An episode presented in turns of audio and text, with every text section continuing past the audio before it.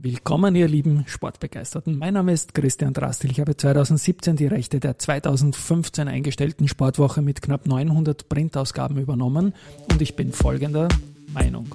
Es lebe der Sport.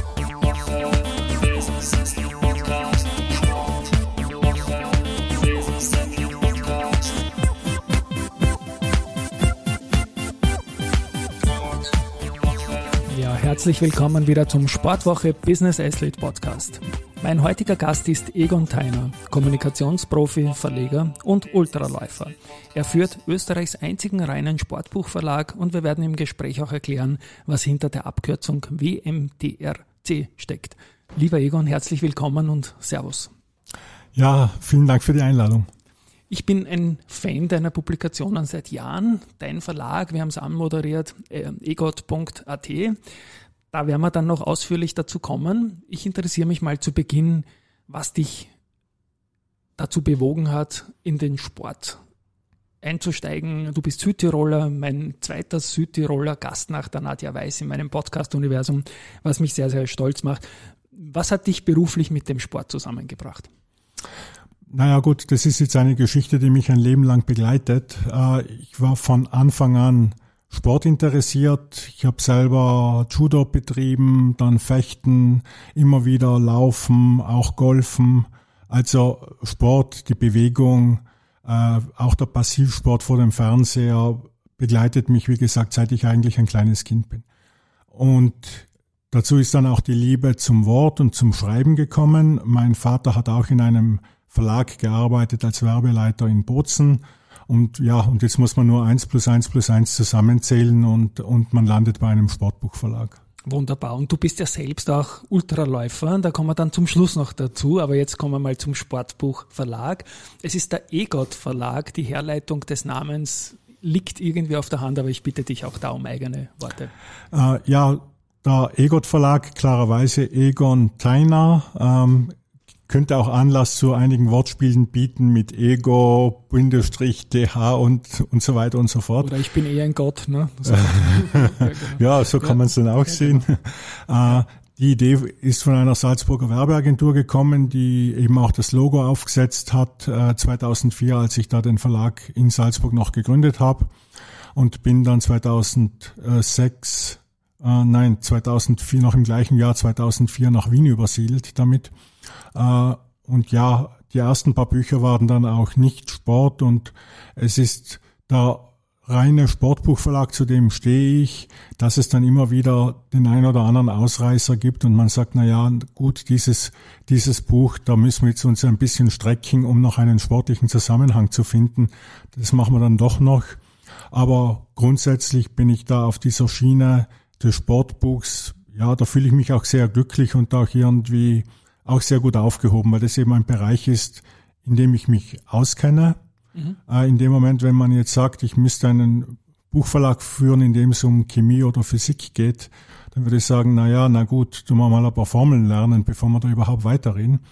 Und ja, Sport ist ja dann auch ein, ein dankbares Thema, weil die Leute oder die meisten Leute eben unkompliziert sind. Man hat einen, einen, einen schnelleren persönlichen Kontakt, man ist schneller per Du. Also es ist, ich fühle mich einfach wohl in der Welt des Sports. Mhm. Und deinen Nachnamen schreibt man mit TH und so ist dann auch die URL ecot mit TH hinten.at. Und ich bin jetzt auf der Homepage, werden wir dann auch auf den Shownotes verlinken und schau mal in den Bereich alle Bücher rein. Da habe ich ganz aktuell Barbara Schett, Ich bin, was ich bin. Dann Andreas Herzog mit Herz und Schmäh. Der Kai Ebel, den man Formel 1 Deutschland sehr gut kennt. Letztendlich Peter Schröcksnadel dann habe ich das Buch vom Georg Bangl da, der unlängst zu Gast war bei mir. Also ganz, ganz große Vielfalt. Auch zum Beispiel ähm, Wiedergeburt, ein Buch von Catra Corbett und so weiter und so fort. Erzähl mir doch kurz, Felix Neureiter habe ich, sehe ich da auch noch natürlich.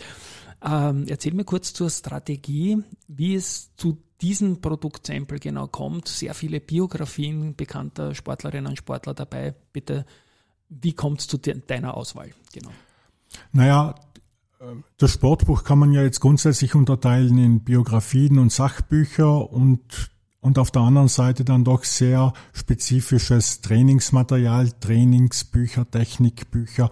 Ich war selber in meiner Jugend auch Fan von den BLV mhm. äh, Sportbüchern, so richtig Gewicht heben, richtig Sportpsychologie und so weiter und so fort. Und da habe ich schon gemerkt, dass das halt eben diese zweite Schiene ein ganz ein anderes und auch schwieriges Terrain ist.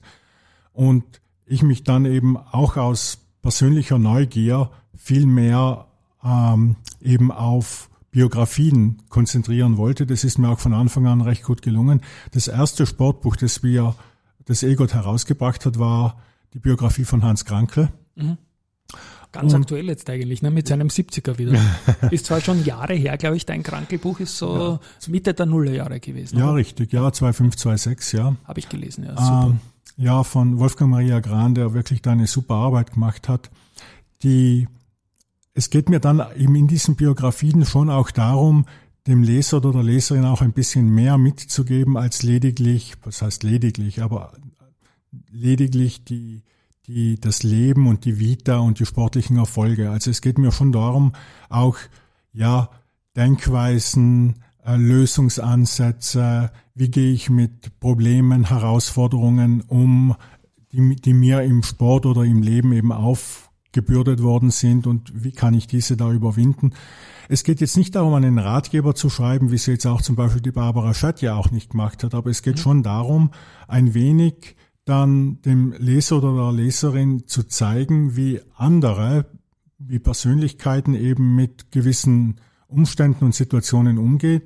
Und vielleicht kann der eine oder der andere ja dann auch was mitnehmen für das eigene Leben. Also es ist da nicht ein Ratgeber im klassischen Sinne, dass man jetzt hergeht und sagt, ja, also das sind meine zehn Strategien zur Vermeidung von was weiß ich, mhm. sondern einfach, dass es dann eben so unterschwellig eben, ja, äh, im Lesen, dass sie unterhaltend sein soll, dass interessant und spannend sein soll, dass vielleicht dann auch der ein oder andere Tipp dann eben äh, mit transportiert wird und eben auch aufgenommen wird, der dann eben halt auch für jeden von uns dann auch nützlich sein kann. Jetzt hast du auf deiner Homepage die Barbara Schett auch unter den Bestsellern angeführt. Bestseller steht für die am besten sich verkaufenden Bücher. Reden wir kurz über dieses Buch, ist glaube ich ein relativ neues Buch auch, oder? Ich bin, was ich bin und die Babsi, die war ja, wenn ich mich recht entsinne, jene Österreicherin, die am höchsten in der Tennis-Weltrangliste nach oben gekommen ist, Rang 7 irgendwann, ne? Ende des alten Jahrtausends.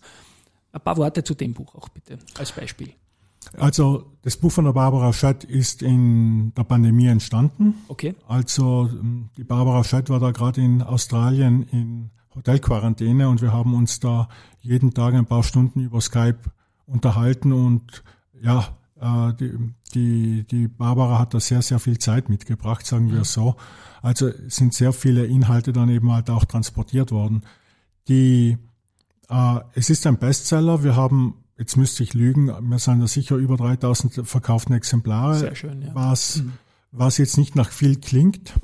Aber auf der anderen Seite, wenn man jetzt an das Sportbuch denkt und an die Nische und an Österreich, absolut. In dem Moment, wenn man dann eben so in einem in einem niedrigeren, mittleren, vierstelligen Verkaufsbereich ist, bin ich ja bin ich jetzt als Verleger schon einmal damit zufrieden. Ich weiß, dass es auch die die die Protagonistin ist.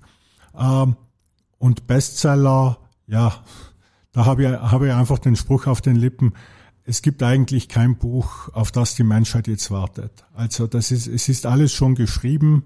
Mhm. Äh, da müsste man jetzt auch hergehen und sagen, gut, dann können wir es auch gleich vergessen, Bücher zu machen, aber Bücher sind wertvoll, Bücher transportieren Wissen, transportiert Geschichte. Ähm, da ist, steckt so viel mehr dahinter, als einfach nur zu sagen, ja, es muss ein, es muss ein überragender ökonomischer Erfolg werden. Mhm. Und weil du vorher Bestseller angesprochen hast, ja, wir brauchen da jetzt auch nicht um den heißen Brei herumreden. Marcel Hirscher, Ende 2019. Habe ich verschlungen, habe ich. Genau. Das ist der Bestseller ja. mit einem, mit einer verkauften Auflage im mittleren fünfstelligen mhm. Bereich, äh, der, ja, der überall in anderen Büchern steht. Dahinter kommt ohnehin gleich Hans Krankel mhm. aus den, aus den Anfangszeiten des Verlags. Und dann sind, dann, dann gibt es eine ganze Reihe von Büchern eben, die sich eben so einordnen zwischen drei bis 6.000, drei bis 7.000 verkaufte. Mhm. Und wie gesagt, das ist, äh, äh, ja, das ist, das tut meinen Ansprüchen Genüge, ja. Absolut. Und großen Respekt vor diesen Zahlen. Andreas Herzog habe ich da gesehen, klingt auch sehr, sehr, sehr spannend. Ähm, jetzt, die starken Menschen, die starken Namen, Biografien haben wir jetzt besprochen. Es gibt aber auch Bücher wie Skisport im Auge des Künstlers und die englische Variante Skiing in the Eye of the Artist. Bitte noch da ein paar Worte dazu. Das Bild ist ja schon mal ein Traum, ja. Das Cover. Ja. Naja, die, ähm, wie ich vorher auch schon gesagt habe, es geht jetzt nicht immer nur um den ökonomischen Erfolg oder es geht nicht nur darum zu sagen, ich mache jetzt genau diese zwei, drei, vier, fünf Bücher im Jahr, mit denen ich weiß, äh, überspitzt formuliert reich zu werden. Es geht einfach darum, auch den, äh, den Sport in all seinen Facetten auch darzustellen und eben eine, eine bibliografische Bühne zu geben.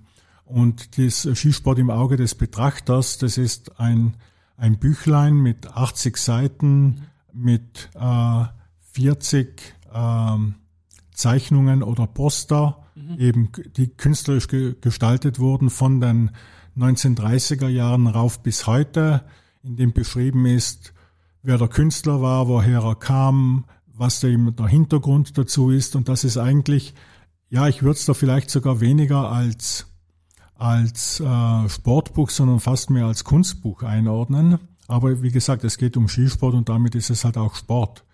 Es geht da auch, auch in den Biografien selber, sind ja jetzt nicht alle große Namen, wie du auch vorher erwähnt hast, die Katra Corbett, mhm. eine, eine US-amerikanische Ultraläuferin, die über, über 100 Mal 100 Meilen gelaufen ist und die ein, ein absolut bewegtes Leben hat zwischen Drogenexzessen, Inhaftierungen, äh, gewalttätigen Freund und Ehemann etc. und die dann eigentlich Süchte mit einer anderen Sucht, nämlich dem Laufen ersetzt hat, zu dem sie auch steht und ja, und das halt auch ein, ein unheimlich lehrreiches Buch sein kann für jemanden, der da eben genau reinliest.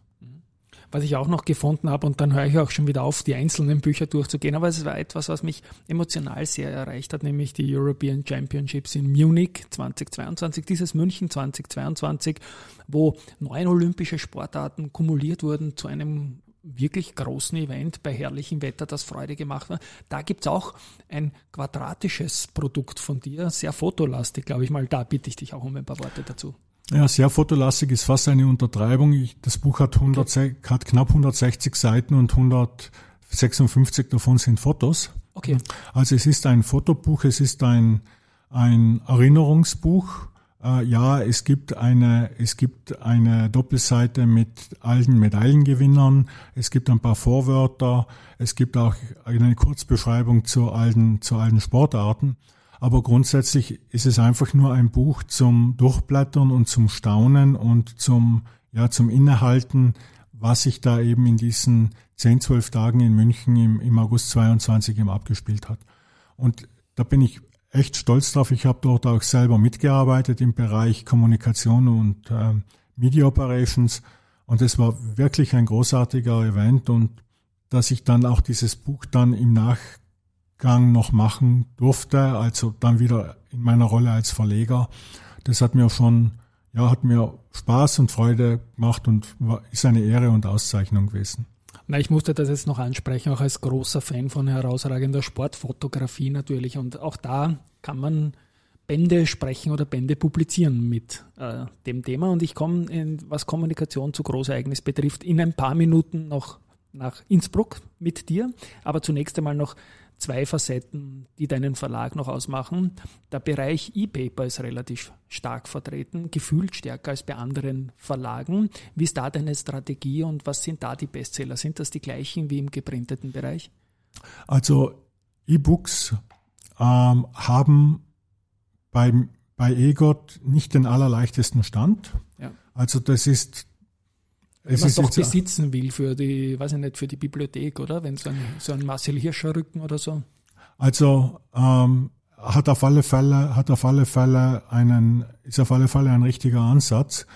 Ich, also die Erfahrung, die wir machen oder die ich mache, ist, dass wenn wir einfach nur als Hausnummer genannt, wenn wir ein Buch äh, im, äh, im haptischen Zustand tausendmal verkaufen, dann verkaufen wir vielleicht 100, 150 als E-Book. Also da sind wir bei 10, 15 Prozent vom, mhm. vom, vom haptischen Buch, vom, vom Printprodukt.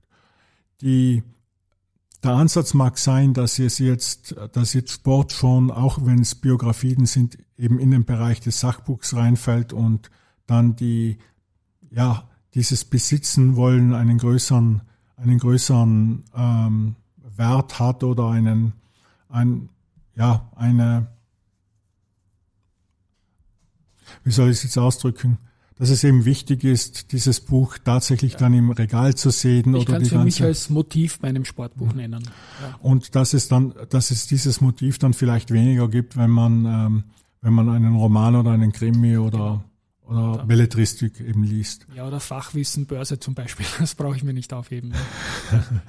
äh, es ist, äh, es hat, es ist eine Nische. Mhm. Ähm, muss man, man muss sehen, wie sich das dann halt auch in Zukunft entwickelt, weil eigentlich das, das Printprodukt, das Buch per se, wie viele eben andere, auch Magazine und so weiter, ja andauernd ja totgeschrieben werden, aber es gibt sie immer noch und das Buch ist im Weihnachtsgeschäft immer noch der wichtigste, mhm. wichtig, der zweitwichtigste Geschenkartikel und der wichtigste Geschenkartikel sind Gutscheine. Mhm. Perfekt. Was mir ein bisschen fehlt, und das möchte ich noch ansprechen, sind die Hörbücher. Das ist meine persönliche Passion. Du hast ja auch Bücher über das Laufen und das Ultralaufen, bist selbst Ultraläufer und sowas würde ich mal zum Beispiel bei einem der für mich so mühsamen Longruns zum Beispiel gerne anhören. Ein Buch über das Ultralaufen beim Laufen. Warum gibt es noch keine Hörbücher?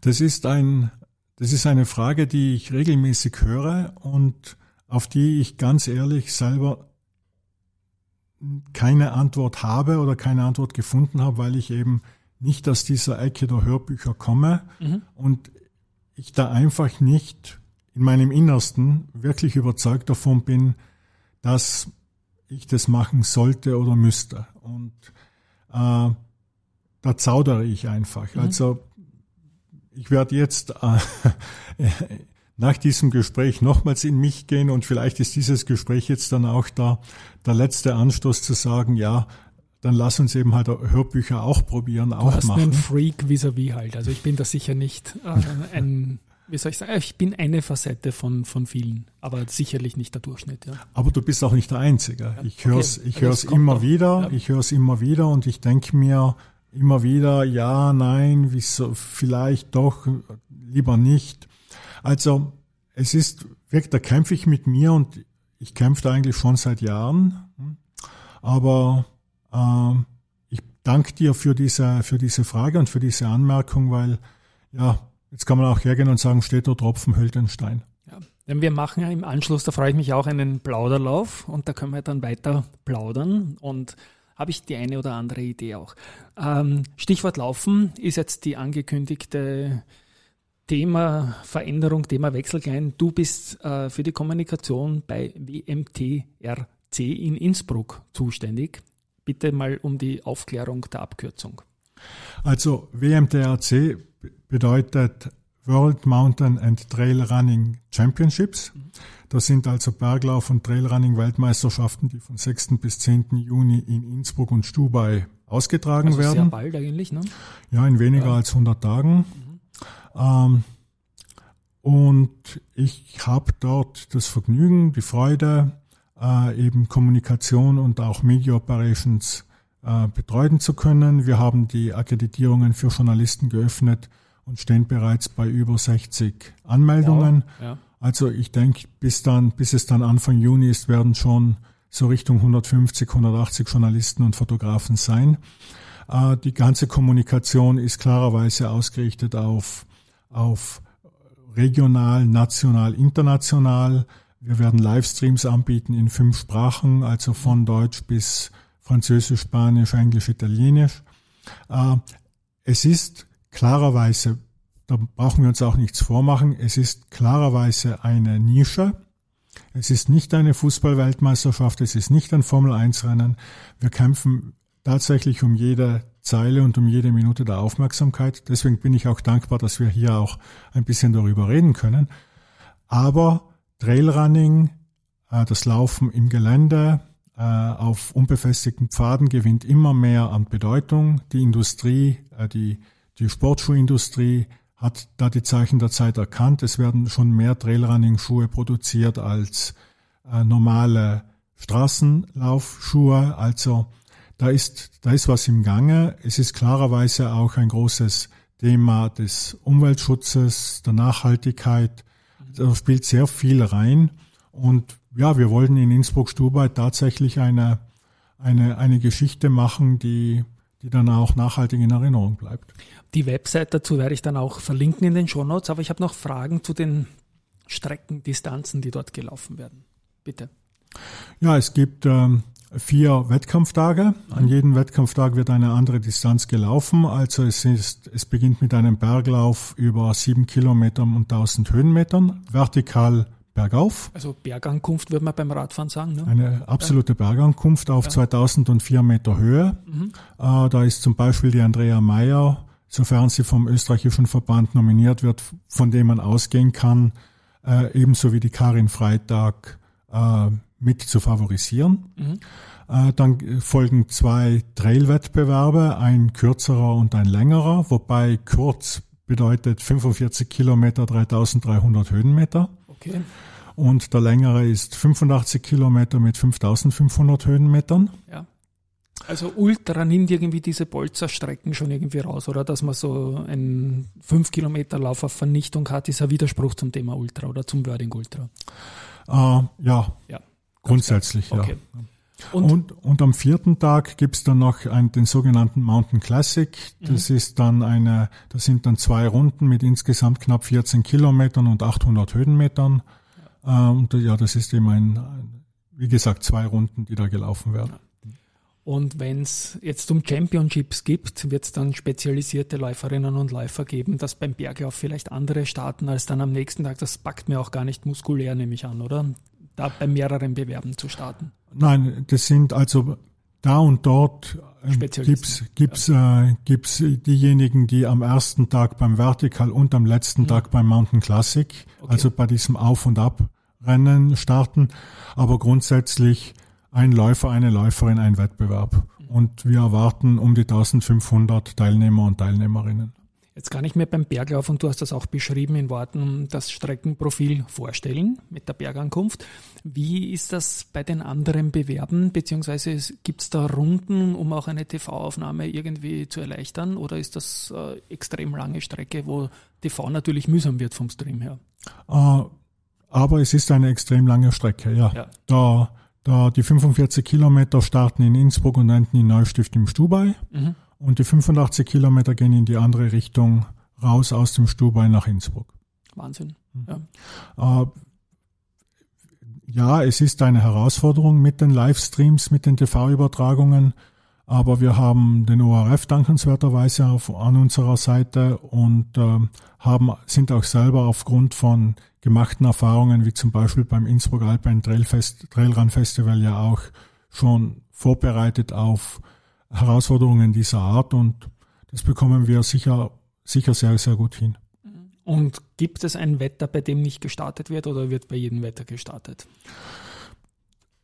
Irgendwann einmal kommt sicher, kann sicher ein Wetter eintreten, bei dem nicht gestartet werden kann. Es gibt Notfallpläne, es gibt Streckenverlegungen, es gibt ja. zeitliche Verlegungen. Okay. Also ja, da gibt's äh, eine ganze Reihe von, von Möglichkeiten, die Weltmeisterschaften dann dennoch über die Bühne zu bringen. Na, da wünsche ich auf jeden Fall viel Erfolg und klingt extrem spannend. Abschließend, du selbst bist auch äh, Ultraläufer. Bitte auch noch da ein paar Worte dazu. Was dich, was für dich, Judo ist ja doch irgendwie was anderes, was die Faszination ausmacht und welchen Trainingsumfang oder wie hoch ist der Spaß, wie hoch ist der Leistungsfaktor dabei? Ähm, also ich bin jetzt final ins Laufen reingekippt 2016 am Ende des Jahres, da war ich das ganze Jahr unterwegs, zuerst bei der Fußball-Europameisterschaft in Frankreich, in mhm. Toulouse und äh, danach bei den Olympischen Spielen in und Paralympischen Spielen in Brasilien und komme zurück und habe 108 Kilogramm gewogen und habe gesagt, das ist zu viel. Und insofern ähnelt sich meine Geschichte der Geschichte von vielen anderen. Habe dann wieder mit dem Laufen angefangen und bin dann sehr rasch von der Straße ins Gelände gegangen. Und ja, um die ganze lange Geschichte auch ein bisschen abzukürzen, je länger die Strecke, umso mehr Zeit verbringe ich mit mir selber. Also die Freude ist überwältigend und überragend groß. Äh, der Leistungsdruck fast nicht vorhanden, weil ich da mir absolut keinen Stress mache und sage, es geht bei mir wirklich nicht darum, ganz vorne oder im Mittelfeld oder in den ersten zwei Dritteln mitzulaufen. Also wenn ich vor dem, vor dem Zielschluss im Ziel bin, und ich kann mich erinnern, 2017 war, mein, war ich bei meinem ersten Ultra ein, durch die Ötschergräben auch tatsächlich letzter, dann habe ich für mich schon gewonnen. Ich verbringe Zeit mit mir selber in der Natur. Es ist einfach, kann ich nur jedem empfehlen. Und du hast für unseren Plauderlauf jetzt einen Hoodie an, auch wo Toulouse sich nochmal widerspiegelt. Da, da noch letzten Mal. Das ist, es war insofern eine irre Geschichte, weil 2016 Toulouse zum Abstieg verdammt war ja. und also mit, ich weiß nicht mehr, irrsinnig viel Punkten Rückstand. Also wir sprechen von Fußball Frankreich, ja, ja genau.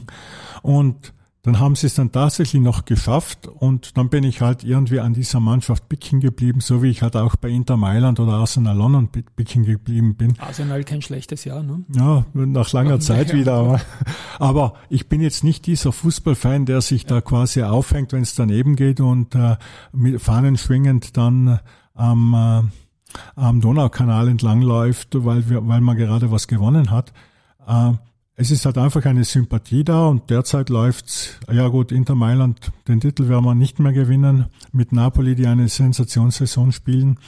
Aber Arsenal läuft ganz gut und Toulouse scheint sich halten zu können in der, in der ersten Liga und im, und im französischen Fußballcup immerhin im Halbfinale mhm. und mit allen großen PSG, Monaco, Marseille, die bereits ausgeschieden sind. Also ja. Schauen wir mal, was da noch da, alles passiert. Da geht noch was auf ja, jeden Fall. Und ich, ich drücke die Daumen, freue mich jetzt dann auf unseren Plauderlauf. Ich spiele meine Abspannmusik, wie gesagt, ein Gespräch, bei dem ich viel, viel mitgenommen habe. Hat mir riesen Spaß gemacht, lieber Yvonne. Äh, freue mich auf die nächsten Bücher, die bei dir verlegt werden und tippe da vielleicht auch auf WMDRC und schau mal, was kommt. Danke auf jeden Fall für deine Zeit und jetzt schnüren wir die Schuhe und gehen laufen. Tschüss von meiner Seite an euch da draußen und ich hoffe, es hat euch genauso getaugt wie mir. Ja, vielen herzlichen Dank nochmals für die Einladung. Mir hat es auch mega Spaß gemacht und ja, ich, auch ich freue mich jetzt auf unseren Lauf. Perfekt.